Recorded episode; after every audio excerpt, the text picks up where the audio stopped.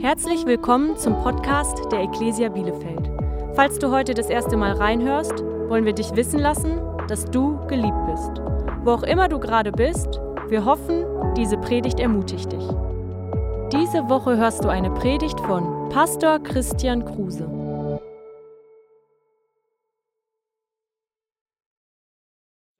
Predigtreihe ähm, hat so ein bisschen so einen Vers, so einen Leitvers, der uns begleiten wird in den nächsten Wochen. Aus Epheser 2, Vers 10, übrigens, wenn du Bibelstellen suchst, um sie auswendig zu lernen, großartiger Vers, ja. Da sagt der Paulus, in Jesus Christus sind wir Gottes Meisterwerk. Amen. Wir sind Gottes Meisterwerk. Er hat uns geschaffen, dass wir tun, was wirklich gut ist. Gute Werke, die er für uns vorbereitet hat, damit wir damit unser Leben gestalten. Pass auf, dieser Vers ist Hammer. Dieser Vers sagt uns, du bist nicht von der Stange. Ja, du bist nicht einer von acht Milliarden, sondern in Jesus Christus bist du Gottes Meisterwerk. Ich weiß nicht, ob du darüber heute schon nachgedacht hast, als du in den Spiegel geguckt hast und gedacht hast, Gottes Meisterwerk. Ja, wir Männer, uns fällt das, glaube ich, ein bisschen leichter. Ja, wir sind fett, hässlich, unrasiert, gucken in den Spiegel und denken, Meisterwerk, Gott. Ja, aber es ist tatsächlich so, als Gott dich gemacht hat, ja, hat er da Zeit reingesteckt, er hat da Liebe reingesteckt, Gedanken reingesteckt und dann warst du irgendwann fertig und er hat sich einen Wein aufgemacht und, oh, c'est bon, ja, also er, er hat auf dein, auf dein Leben geschaut und gesagt, wow, du bist ein Meisterwerk. Du bist ein Meisterwerk. Ein Meisterwerk Gottes. Und worüber wir so in diesen nächsten Wochen miteinander sprechen wollen, ist folgendes. Wisst ihr, Künstler tragen eine gewisse Handschrift. Bei uns zu Hause hingen ähm, eine Menge Monets rum. Falsche. Aber, aber sie hingen rum. Und wisst ihr, so ein Monet erkennst es, du erkennst einfach ein Monet, ja. Die, die Bilder sahen irgendwie alle so ein bisschen gleich aus. Es ist viel Landschaft. Du hast so einen ganz besonderen ähm, Lichteinfall. Du hast ganz kurze Pinselstriche. Ja, du, du siehst diese Bilder und jemand, der Ahnung hat, ich nicht, würde sofort erkennen, ein Monet. Ja, wenn du ein Bild siehst und da ist ein Gesicht und ein Auge ist da, das andere ist da, dann weißt du, das ist ein Picasso. Ja, also jeder Künstler trägt so seine gewisse Handschrift. Du musst Folgendes wissen. Du bist ein Meisterwerk Gottes und Gottes Handschrift ist in deinem Leben sichtbar. Beziehungsweise Gottes Handschrift wird in deinem Leben sichtbar werden, wenn du es zulässt, dass der Künstler Gott an deinem Leben arbeitet. Und wir wollen in diesen nächsten Wochen darüber sprechen, hey, was sind diese Dinge, die dein Leben zu einem Original Gott machen? Dass Menschen neben dir stehen und sagen, hey, das ist Gottes Handschrift in deinem Leben. Weil es entweder schon in deinem Leben ist, ja, preist dem Herrn, oder weil Gott es in dein Leben hineinbringen möchte, weil er diesen Pinselstrich ansetzen will, ja, weil er diese Sache noch in deinem Leben bewirken will. Und wir wollen darüber reden, okay, was sind diese Dinge, die uns auszeichnen und zu so einem Original Gott machen. Ja, das ist so ein bisschen, was du am Ende dieser Predigtreihe hoffentlich so als Identität aufgefangen hast. Ja, wow, ich bin Meisterwerk Gottes. Und das sind Dinge in meinem Leben, die machen mich zu Gottes Meisterwerk. Und heute habe ich dieser ganzen Predigt ähm, eine Überschrift gegeben und das ist die eine Sache, die auf jeden Fall dich zu einem Original macht und etwas, was Gott in dein Leben hineinbringen möchte. Und es ist das Wort Veränderung. Ja, ich weiß, ich habe geahnt, dass du das äh, so reagierst, weil neun von zehn Menschen mögen keine Veränderung. Ja, das ist herausfordernd in jedem einzelnen Bereich. Wann immer du versuchst, irgendwas zu verändern, musst du erstmal wissen, die allermeisten Menschen mögen das nicht. Aber du musst Folgendes verstehen. Gott ist absolut daran interessiert, dein Leben zu verändern.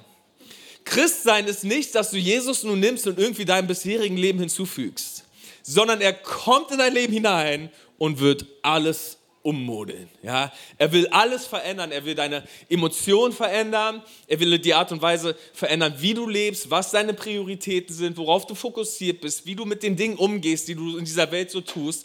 Gott kommt in dein Leben und wird Veränderungen anstellen. Und das ist wirklich ein Zeichen dafür, dass du ein Originalgott bist.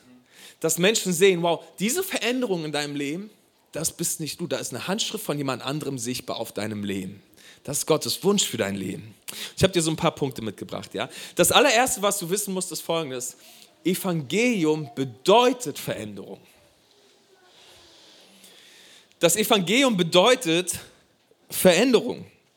Das Evangelium ist keine Religion, ähm, sondern Christsein Jesus Nachfolgen ist ganz anders als jede andere Religion. Ich war, ähm, letzte Woche waren wir als Familie eingeladen bei einer Familie aus unserer Kirche, es waren ehemals Moslems.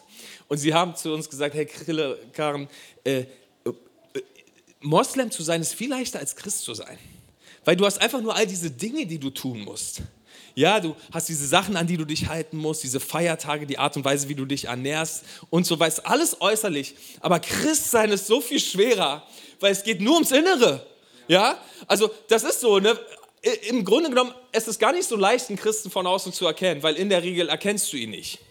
Ähm, weil es geht nicht um die äußeren Dinge zuerst. Ja, andere Religionen, du erkennst sie daran, dass Menschen auf eine gewisse Art und Weise angezogen sind, besondere Orte besuchen oder ihre Ernährung irgendwie umstellen müssen. Ja, es sind alles zum größten Teil äußere Dinge. Aber beim Christsein, was das so besonders macht, ist, Gott verändert dein Innerstes. Er kommt in dein Leben und sagt, hey komm, wir reden über Vergebung, wir reden über deine Bitterkeit, wir reden darüber, dass du Menschen lieben sollst, ja, wir, wir reden über all diese Dinge in deinem Herzen. Und das ähm, lesen wir in Römer 12, Vers 2, ist ein toller Vers. Da schreibt der Paulus, deshalb orientiert euch nicht am Verhalten und an den Gewohnheiten dieser Welt, sondern lasst euch von Gott durch Veränderung eurer Denkweise in neue Menschen verwandeln. Schau mal, Gott will dich verwandeln, aber wie? Nicht indem er dir äußere Dinge zu tun gibt, sondern indem er in dir etwas tut, nämlich dein Denken erneuert. Weißt du, dieses Wort verwandeln ist ein tolles Wort, weil es das griechische Wort Metamorphosis. Das ist quasi die Metamorphose, ja. Du bist eine dicke, hässliche Raupe, ja. Und du kommst in diesen Kokon und kommst heraus als ein wunderschöner Schmetterling sodass die Verwandlung, die Gott in deinem Leben anstellen möchte, für alle sichtbar, wow, komplett neu gemacht und verwandelt durch das, was Gott im Leben dieser Person getan hat. Aber schaut mal, was er sagt. Er sagt, lasst euch von Gott verwandeln. Mit anderen Worten, du musst es zulassen. Du musst diese Kokons Gottes in deinem Leben besuchen, diese Orte, wo er dich verwandelt. Das ist seine Gemeinschaft, das sind Kleingruppen, das ist auf jeden Fall der Gottesdienst, das ist die Kirche, ja, die Ekklesia. Nicht, dass es um die Ekklesia geht, es geht nicht um die Ekklesia. Wir sind ein Werkzeug, aber ein Werkzeug, das Gott gebraucht, damit dein Leben neu wird. Ne, es ist etwas, das du zulassen musst, dass Gott dein Leben neu macht. Paulus sagt das in 2. Korinther 5, Vers 17 nicht auf deinen Zettel, ne? denn in Jesus Christus sind wir eine neue Schöpfung. Altes ist vergangen, alles ist neu geworden. Das Evangelium bedeutet, dass du neu wirst. Und wir haben diese Geschichte in Johannes 3, Vers 1 bis 6, wo Jesus sich mit einem religiösen Führer unterhält, äh, mit dem Namen Nikodemus. Ich will dich da mal eine Sekunde mit hineinnehmen. Schau mal, eines Nachts kam ein Pharisäer mit Namen Nikodemus zu Jesus, der zu den führenden Juden zählte. Ja, also er war ein religiöser Leiter und Jesus hat das sofort gesehen. Nikodemus kommt nachts und es war äußerlich sichtbar, dass Nikodemus ein religiöser Leiter der damaligen Zeit ist, weil er war auf eine gewisse Art und Weise äußerlich gekleidet. So, er kommt nun nachts, weil er nicht will, dass seine Kumpels wissen, dass er interessiert ist an Jesus. Und schaut mal, er sagt Rabbi. Rabbi bedeutet Lehrer. Ähm, zu diesem Zeitpunkt kannte Nikodemus Jesus nur als Lehrer. Jesus ist ein guter Lehrer, ne? wie, wie, viele Menschen auf dieser Erde übrigens einfach nur behaupten, ja. Sie denken, hey, Jesus ist einfach ein guter Lehrer. Er predigt über Liebe und über Frieden und das feiere ich an Jesus. Und das auch, was Nikodemus so sagt, ja, hey Rabbi, wir alle wissen, dass Gott dich gesandt hat, um uns zu lehren. Aber weißt du was, Jesus will nicht nur dein Lehrer sein. Und das erklärt er jetzt Nikodemus. Nikodemus sagt, die Wunder, die du tust, beweisen, dass Gott mit dir ist. Jesus erwiderte, ich versichere dir, wenn jemand nicht von neuem geboren wird, kann er das Reich Gottes nicht sehen. Ne, was, für eine, was für eine Antwort auf, auf, auf die Aussage von Nikodemus. Nikodemus, diese, die Wunder bezeugen, dass du von Gott bist, sagt Nikodemus. Ja? Und Jesus sagt, hey, pass auf, es geht nicht um diese äußeren Dinge. Es geht diese ganzen äußeren Dinge, sie spielen keine Rolle. Was wirklich wichtig ist, ist, dass du von neuem geboren wirst, sonst wirst du niemals begreifen, was im Reich Gottes abgeht. Sonst werden deine Augen immer dafür zu sein. Dann sagt Nikodemus, was meinst du damit? Wie kann denn ein alter Mensch wieder in den Leib seiner Mutter zurückkehren und zum zweiten Mal geboren werden? Ja, durchgeknallte Konversation. Jesus erwiderte, ich sage dir, niemand kommt in das Reich Gottes, der nicht aus Wasser und Geist geboren ist. Deshalb ist die Taufe so hammerwichtig für uns als Kirche. Ja? Jesus sagt, dass hey, diese Wassertaufe ist ein wichtiger Teil deiner Nachfolge. Es zeigt, dass du neu gemacht wurdest. Ja? Es ist das Bekenntnis zu einem neuen Leben. Und du musst aus dem Geist geboren werden. Soll bedeuten, der Heilige Geist kommt in dich und macht dich neu. Menschen können nur menschliches Leben hervorbringen. Der Heilige Geist jedoch schenkt neues Leben von Gott. Und du musst das verstehen. Das Evangelium, Christsein bedeutet neu leben. Ein neues Leben. Und das bringt uns direkt zum zweiten Punkt. Gott liebt uns, wie wir sind, aber er lässt uns nicht, wie wir sind. Es ist total wichtig, dass du das verstehst. Gott liebt dich, wie du bist. Und wenn wir hier heute Morgen über Veränderung sprechen, dann brauchst du keinerlei Verdammnis fühlen. Gott liebt dich, wie du bist aber er möchte dich nicht so lassen, wie du bist. Er liebt dich zu sehr, um dich so zu lassen. Ähm, da draußen gibt es zwei verschiedene Versionen des Christseins und beide alleine ähm, sind wirklich nicht so viel wert. Es gibt einmal diese Version des Christseins, die betont die Gnade. Ne? Gott liebt dich so, wie du bist. Deshalb, ne, Gnade, Gnade, Gnade, wir preisen dem Herrn, ne, muss nichts verändern. Und dann gibt es diese andere Version des Christseins, du musst dich verändern. Gott will dich verändern. Und wenn du dich nicht veränderst, dann kommst du in die Hölle. So, du musst wissen, beide Dinge alleinstehend sind Murks. Es war immer das Ziel, dass diese beiden Dinge zusammenkommen. Ja, Gott liebt dich so, wie du bist.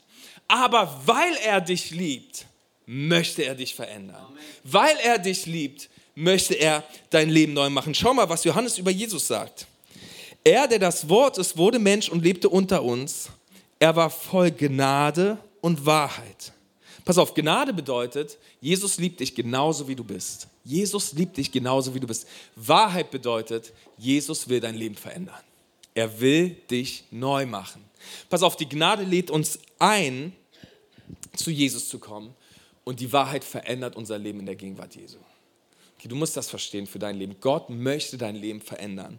Und das bringt uns zu diesem dritten Punkt und der ist etwas herausfordernd, aber die Bibel ist voll davon und deshalb will ich das heute Morgen einfach vorlesen. Ja?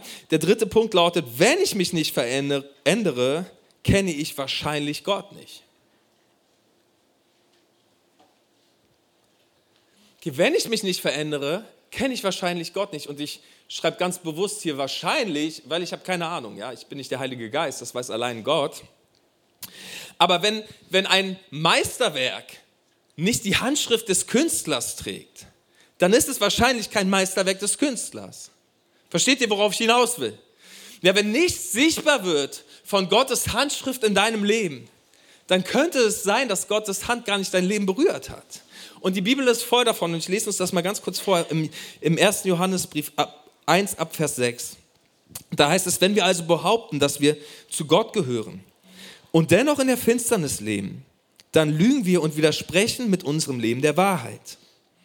Leben wir aber im Licht, so wie Gott im Licht ist, dann haben wir Gemeinschaft miteinander und das Blut, das sein Sohn Jesus Christus für uns vergossen hat, befreit uns von aller Schuld. Wenn wir behaupten, sündlos zu sein, betrügen wir uns selbst. Er sagt, hey, wenn wir behaupten, das ist keine Sünde und wir reden das klein und das wird schon Gott das ist schon alles in Ordnung und so weiter und so fort. Wenn du irgendwie versuchst, diese Sünde in deinem Leben zu leugnen, sagt er, hey, wir betrügen uns selbst, dann lebt die Wahrheit nicht in uns. Aber schaut mal, und das ist so hammermäßig, was, was, was er jetzt schreibt, dass das Einzige, was Gott nun von dir verlangt, ist folgendes. Wenn wir aber unsere Sünden bekennen, nicht wenn wir perfekt sind, nicht mal wenn wir nicht mehr sündigen, sondern wenn wir bekennen, Vater, da sind immer noch diese Dinge in meinem Leben, die sind nicht richtig. Ich gebe dir recht, da sind Bereiche in meinem Leben, die musst du noch verändern. Ja, die, dieser Vers bedeutet, dass da kein Bereich ist, wo du sagst, Gott, dort darfst du nicht ran. Gott, äh, hier darfst du in meinem Leben arbeiten, aber hier lasse ich dich als Künstler nicht ran. Hier, das darf nicht deine Handschrift tragen.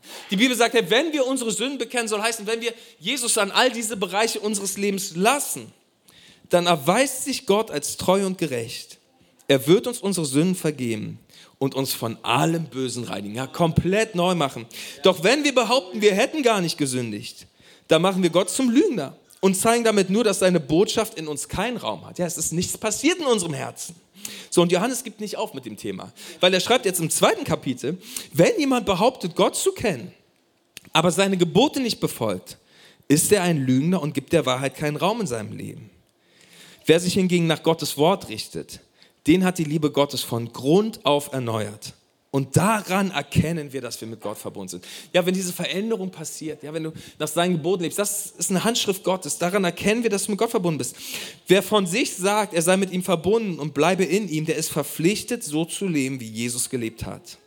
Und dann sagt er in Kapitel 5, denn Gott lieben heißt nichts anderes als seine Gebote befolgen. Und seine Gebote sind nicht schwer. Jetzt sagst du, ha, Krille, seine Gebote sind nicht schwer. Ja, seine Gebote sind das Schwerste, was ich in meinem Leben jemals erlebt habe. Wenn du das sagst, dann könnte es sein, dass es dir noch nicht aufs Herz geschrieben wurde. Wenn du das sagst, Gottes Gebote zu leben ist schwer, dann könnte es sein, dass du noch nicht verändert bist. Weil was Gott tun möchte, er möchte ähm, dein Herz, dein Leben so sehr verändern, dass es wirklich die Leidenschaft deines Lebens ist, zu leben, was er von dir möchte. Dass du diese Gebote nicht tun musst, weil du sie tun musst, sondern dass er in dein Leben hineinkommt und dich so verändert, dass du das tun willst, was Gott von dir will. Okay, dass es wirklich die Freude deines Lebens ist, so zu leben, wie Gott es möchte. So, Sagst du, Grille, wie? Ja? Wie erlebe ich diese Veränderung? Drei einfache Punkte. Das allererste ist, lass los, wer du warst und konzentriere dich darauf, wer du in Gott sein kannst. Okay, lass los, wer du warst und konzentriere dich darauf, wer du in Gott sein kannst. Ich liebe die Bibel und ich liebe die Autoren der Bibel. Weil es kommt mir so vor, als hätte Gott die verkorkstesten Menschen genommen, die er finden konnte im ersten Jahrhundert, um das zu schreiben, was er dort sagen will. Wisst ihr, er hat Paulus genommen, ein Mann, der Menschen getötet hat. Er hat Christen verfolgt und Hinrichtungen organisiert, um ihn zwei Drittel seines Neuen Testaments schreiben zu lassen. Ja, einfach nur als, als Zeichen für uns Freunde, ich bin im Veränderungsbusiness tätig. Ja, es ist, ich bin dabei, ich verändere Menschen. Und schaut mal, jetzt schreibt Paulus den Römerbrief und er hat gerade noch Christen verfolgt. Darum musst du denken, ja, er ist gerade noch los und hat Christen gesammelt und hingerichtet. Und jetzt schreibt er in Römer 1, Vers 1, Paulus, Knecht Christi Jesu, berufener Apostel.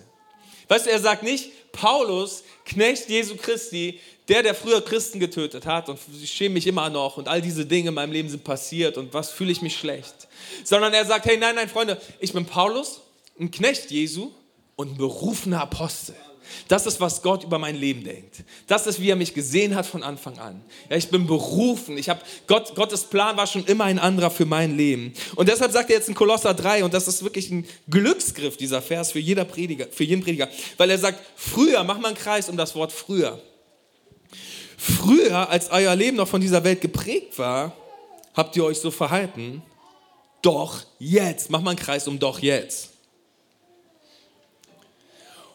Doch jetzt lebe ich so und so, ja. Und die Frage ist, wenn du auf dein Leben schaust, worauf guckst du? Auf das Früher, auf das, wie dein Leben mal war und was dein Leben gekennzeichnet hat? Oder schaust du auf das Doch jetzt? Auf das, was Jesus jetzt in deinem Leben hervorbringen will. Das, was er jetzt für dein Leben geplant hat. Das, was er in Zukunft durch dein Leben tun möchte. Und ich will dich so einladen mit diesem Gottesdienst, dass du vom Früher hinkommst zum Doch jetzt. Und sagst, hey, früher sah ich so aus, doch jetzt sind diese Handstriche, diese Pinselstriche ähm, des Künstlers Gott auf meinem Leben sichtbar. Doch jetzt bin ich neu. Das Zweite ist, gibt Gott die Erlaubnis, alles zu verändern gibt Gott die Erlaubnis, alles zu verändern. Die Betonung liegt bei Erlaubnis und alles. Ja, gibt Gott die Erlaubnis, alles zu verändern. Weißt du, ganz kurz, Gott braucht keine Erlaubnis für irgendetwas. Ja, sind wir uns wahrscheinlich einig. Ne? Gott ist Gott und er kann tun und lassen, was er will. Und er braucht für die, von dir keine Erlaubnis, in deinem Leben zu wirken. Allerdings hat er sich entschieden, nichts einfach so zu tun, außer du sagst dazu Ja. Weißt du, in, in der Offenbarung lesen wir diesen Vers, dass Jesus sagt, siehe, ich stehe vor der Tür und klopfe an. Wenn einer meine Stimme hört und die Tür öffnet, so will ich hineinkommen und Gemeinschaft mit ihm haben. Weißt du, alles, was Jesus macht in deinem Leben, und du musst das verstehen, ist folgendes. Er klopft an. Er klopft an und er wartet darauf, dass du losgehst und aufmachst. Dass du sagst, hey, ich habe nicht vor, noch ein Jahr lang, ein weiteres Jahr lang in dieser Abhängigkeit zu leben. Ich habe nicht vor, ein weiteres Jahr lang in dieser Unvergebenheit zu leben und Bitterkeit in meinem Herzen zu haben und diese Beziehung so zu leben. Ich habe nicht vor, ein weiteres Jahr lang auf diese Art und Weise nach vorne zu gehen. Sondern Jesus, ich mache dir die Tür meines Lebens auf und lasse dich hinein. Und die Bibel sagt, Jesus kommt in dein Leben und hat Gemeinschaft mit dir. Und in dieser Gemeinschaft mit Gott, weil du Gott hineinlässt in diese Bereiche deines Lebens, wird dein Leben neu. Das ist wirklich der Schlüssel zur Veränderung, ist die Gegenwart Jesu in deinem Leben, die diese Bereiche neu macht, weil du aufgemacht hast. Die Tür hat nur einen Henke von innen. Da ist nur ein Griff von innen. Jesus wird nicht einfach kommen. Du musst sagen, Jesus, komm in diesen Bereich meines Lebens und mach mich neu. Pass auf, es gibt so ein paar Bibelstellen, die müssten wir eigentlich immer mal wieder lesen. Und heute ist der Tag. Galater 5. Paulus schreibt jetzt nicht an irgendwen, sondern Paulus schreibt jetzt an Kirchenleute. Ja, er sagt, gebt ihr dagegen eurer alten menschlichen Natur nach, ist offensichtlich, wohin das führt. Zu sexueller Unmoral, ja, das meint Sex außerhalb der Ehe von einem Mann mit einer Frau, einem sittenlosen und aufschweifenden Leben, zur Götzenanbetung und zu abergläubischem Vertrauen auf übersinnliche Kräfte.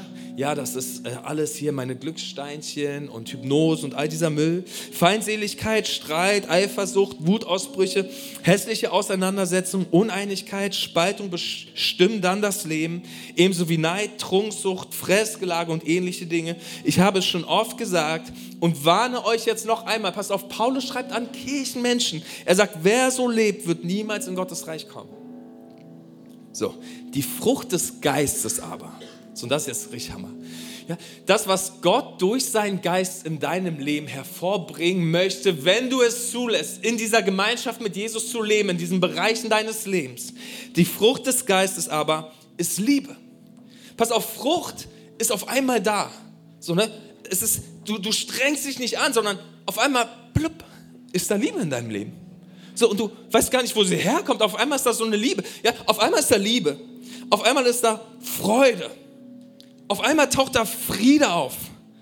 Auf einmal ist da Geduld. Ja, habe ich nicht. So muss der Herr noch arbeiten in meinem Leben, ja? Muss ich ihn ranlassen. Auf einmal ist da Freundlichkeit. Dinge, die einfach so auftauchen in deinem Leben, die, sie kommen einfach. Es ist quasi die Veränderung Gottes, die Handschrift Gottes, des Künstlers Gott auf deinem Leben. Diese Dinge kommen dir hervor. Güte, Treue, Sanftmut, Enthaltsamkeit. Gegen diese Dinge gibt es kein Gesetz. Mit anderen Worten, die Bibel sagt nicht, hey, du musst das tun und du musst das tun und du sagst, Mensch, jetzt komme ich in die Ekklesia und ich muss freundlich sein, aber ich will das gar nicht, so, sondern es in der Gegenwart Gottes kommen diese Dinge in deinem Leben hervor. Er bringt das, in dein, es ist die Veränderung, die Gott wirkt in dir. Schau mal, Philippa 2. Denn Gott bewirkt in euch den Wunsch, ihm zu gehorchen. Und er gibt euch auch die Kraft dazu, zu tun, was ihm Freude macht. Mega Vers. Pass auf, wenn da diese Bereiche in deinem Leben sind, wo du dir Veränderung wünschst, dann musst du heute verstehen, Jesus macht Folgendes. Er klopft an. Und wenn du bereit bist aufzumachen, dann wird er in diesen Bereich hineinkommen und er wird dir den Wunsch schenken, so zu leben, wie er es möchte und er gibt dir die Kraft dazu. Preis dem Herrn, Jesus, oder? Preis dem Herrn. Ist der Heilige Geist in uns, ja? Weil es ist nicht schwer. Es ist nicht, die Christsein ist viel schwerer als andere Religionen. Nein, der Heilige Geist ist ausgegossen in unsere Herzen, damit wir so leben wollen, wie Jesus es will. Und er gibt uns die Kraft, das zu tun, was Jesus will in unserem Leben. Von daher, dann kommen wir zum dritten Punkt. Lass es zu, dass diese Veränderung heute beginnt.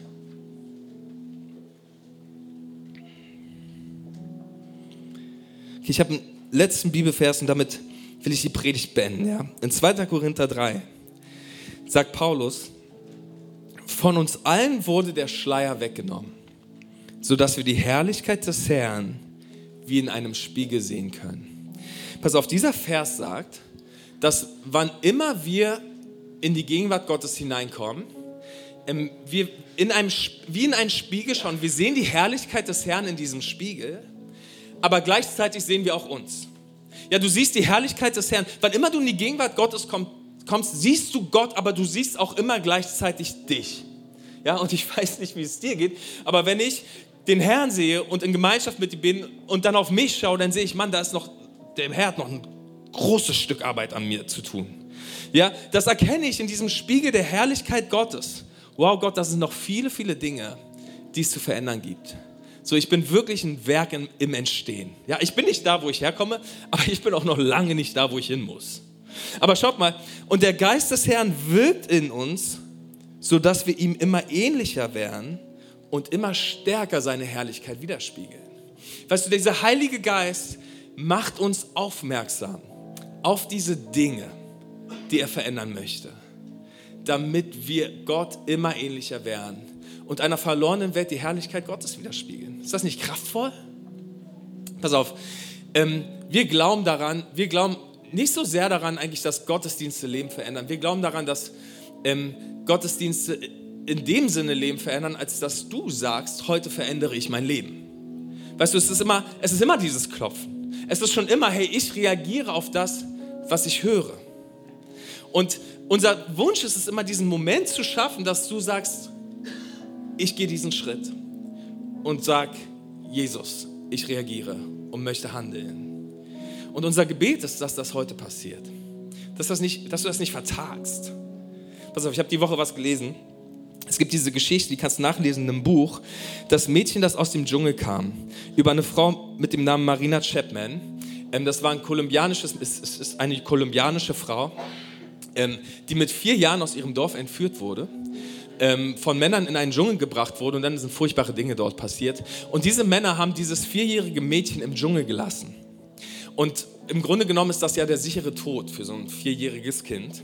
Aber nach drei Tagen kam so ein Clan Kapuzineräffchen vorbei und hat sie in ihre Familie aufgenommen.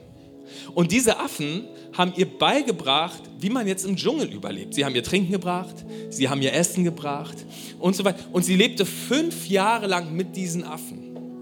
In einem Interview habe ich gelesen, dass sie mit neun Jahren nicht mehr wusste, dass sie ein Mensch war. Ja, sie, sie dachte, sie ist ein Affe. Sie dachte, sie, sie, hat immer gesehen, auch, auch im Wasser so ein bisschen komische Reflexion und ein bisschen, aber sie, sie dachte, das ist ihre Familie und das ist, wie ihr Leben ist. So, und dann beschreibt sie, wie sie eines Tages im Dschungel auf dem Boden etwas so, so, leuchtendes, glitzerndes gesehen hat und sie ist ganz vorsichtig hin und hat es hochgehoben und hatte plötzlich einen Spiegel in der Hand.